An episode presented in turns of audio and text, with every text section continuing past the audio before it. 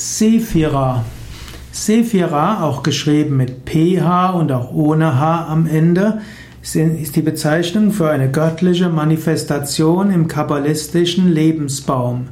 Es gibt insgesamt zehn Sephirot und Sephirot ist der Plural von Sephira.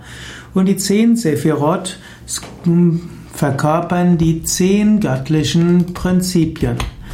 Die Sephirot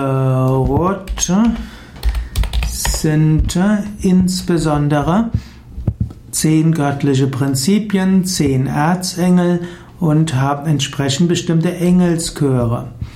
Sephirot bedeutet Emanation. Es ist das Ausstrahlung des Lichtes. Sephirot heißt aber auch zählen. Das Wort Ziffer kommt eventuell aus dem Begriff Sephira. Die zehn Sephirot sind Malkut.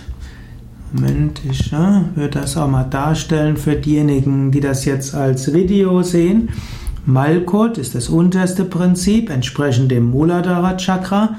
Dann Yesod, zweites, entspricht dem Svatisthana Chakra. Dann gibt es Hod und Nesach, die zusammen entsprechen dem Manipura Chakra. Tiferet in der Mitte entspricht dem Anahata Chakra. Dann Gebura und Chesed entsprechen dann dem Vishuddha Chakra. Bina und Kokma entsprechen dem Agnya Chakra. Und Keter entspricht dem Sahasrara Chakra. Das ist mindestens eine der vielen Deutungen des Lebensbaumes.